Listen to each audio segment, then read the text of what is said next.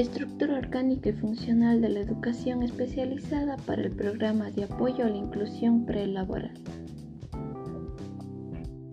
Para la ejecución de este plan prelaboral se debe desarrollar las siguientes acciones.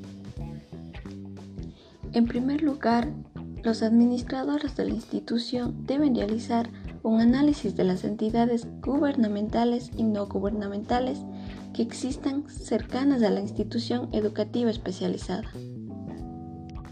Todo esto con la finalidad de articular las actividades prácticas. Seguido de ello, se deben seguir los requisitos establecidos en la guía de la figura profesional. Para ello, como primer punto tenemos, las instituciones educativas deben realizar un análisis minucioso de las habilidades y competencias de los estudiantes que deben incluirse en dichas actividades prácticas. Esto con el fin que exista una correspondencia entre las habilidades, el desempeño y la figura profesional.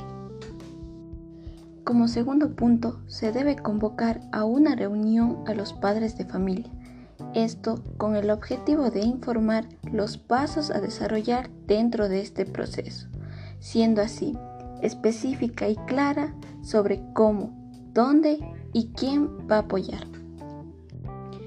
Como tercer punto, el equipo multidisciplinario establecerá la vinculación con las entidades seleccionadas mediante las redes de apoyo.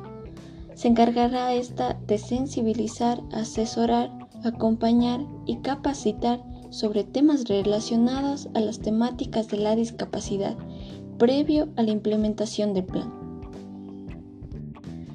Como cuarto punto, el equipo multidisciplinario, la comunidad educativa y las entidades seleccionadas participarán en la elaboración del plan de apoyo a la inclusión, preelaborando a los estudiantes de bachillerato según la guía curricular.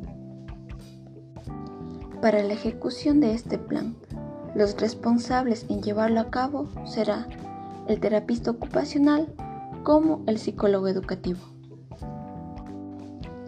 Como sexto punto, el equipo multidisciplinario velará el cumplimiento del programa y los reajustes necesarios durante el proceso. Al culminar el año lectivo, todos los involucrados realizarán la evaluación a la ejecución del programa. Para finalizar, los representantes de la comunidad educativa, de forma sistemática, realizarán el acompañamiento y evaluación a la ejecución del plan. Cabe mencionar que el apoyo a este programa de inclusión es en beneficio de los estudiantes contando de igual manera con el apoyo de dichas familias como de la comunidad educativa en general, generando una red de apoyo para todos y todas.